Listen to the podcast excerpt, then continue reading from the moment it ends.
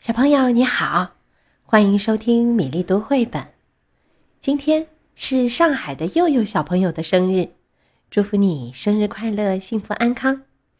佑佑小朋友曾经在小阅读家栏目给我们讲过一个好听的故事。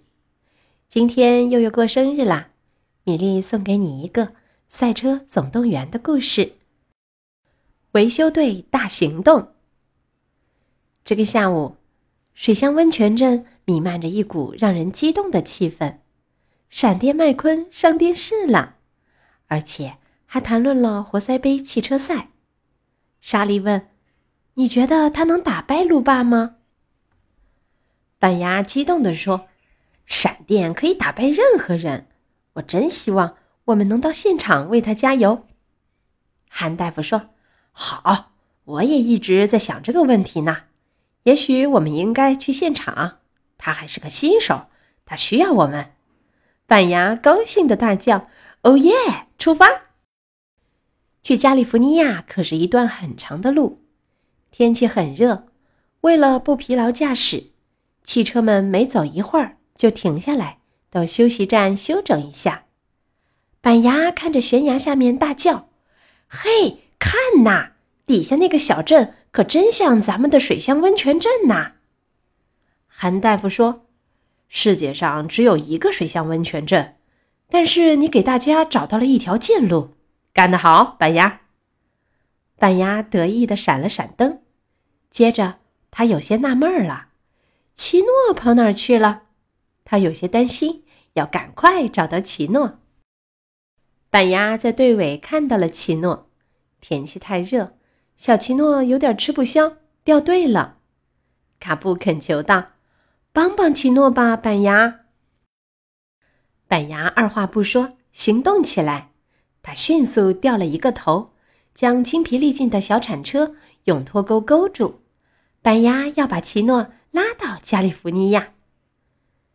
这下子你可就只能看到咱们来时的路了。希望你不要介意哦。板牙看着后视镜里奇诺的背影，开玩笑道：“奇诺笑了笑，这下子终于能轻松一点了。”终于，水乡温泉镇的居民们到达了洛杉矶国际赛车场，比赛就要开始了。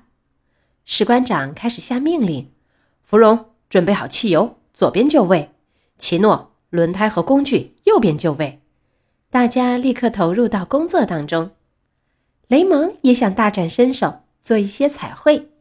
韩大夫建议道：“把咱们这个维修站弄漂亮点吧，要让咱们的大明星好好亮亮相。”板牙跟韩大夫说：“闪电在哪儿？咱们得去找找他。”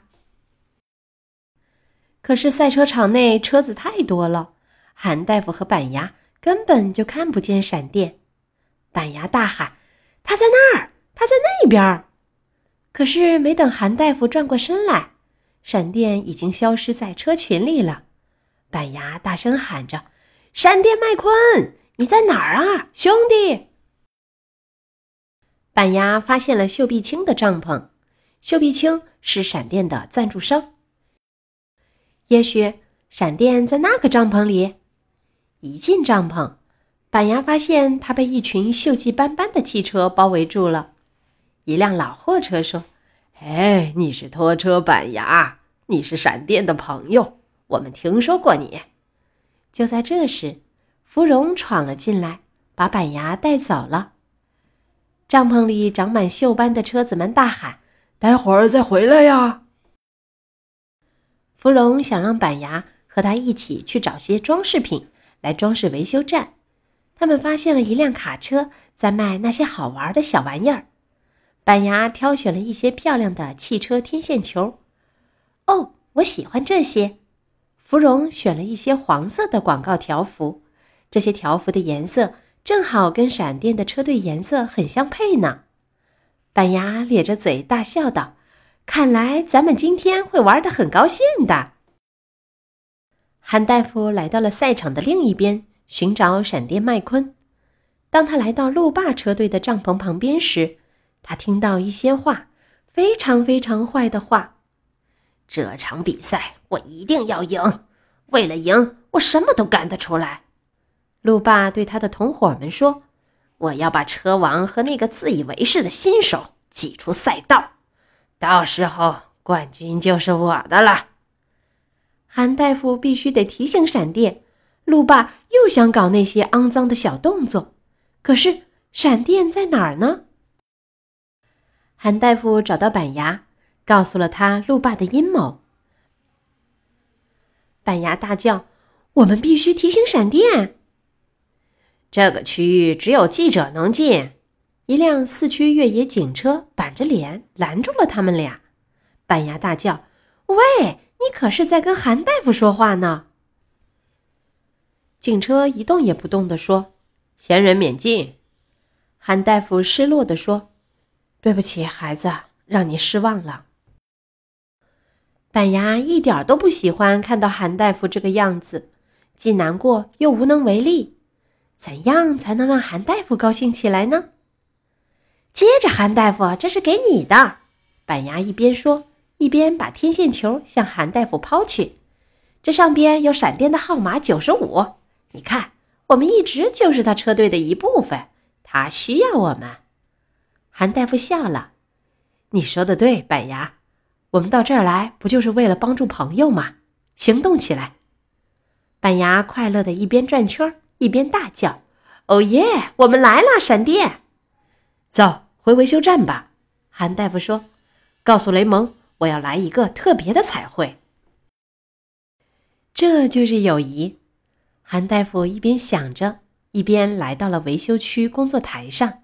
他大喊：“我们是一家人！”当韩大夫自豪地站在工作台上时，观众们都欢呼起来。雷蒙在韩大夫的车身上喷出了亮闪闪的彩绘，烽火蓝天。今天《赛车总动员》的故事维修队大行动讲完了，希望又有小朋友喜欢。接下来我们读一首卢纶的诗歌《塞下曲》。卢纶是唐代诗人，是大历十才子之一，他写了很多边塞诗。年轻的时候考进士。考了好几次都考不上，就去从军了。后来回来又考上了。他早年从军的经历，使他写了很多从军的诗。今天的这一首《塞下曲》，就是写塞上的风光。在一个没有月光的晚上，捉来的匈奴王在黑夜之中逃走了。本来应该骑马去追他，但是今晚不方便，因为今晚雪太大了。弓箭、刀枪上全是厚厚的白雪。《塞下曲》卢纶。月黑雁飞高，单于夜遁逃。欲将轻骑逐，大雪满弓刀。今天的故事和诗歌就到这里。小朋友们有喜欢的绘本故事，欢迎在微信公众号“米粒读绘本”留言点播。小朋友们。再会。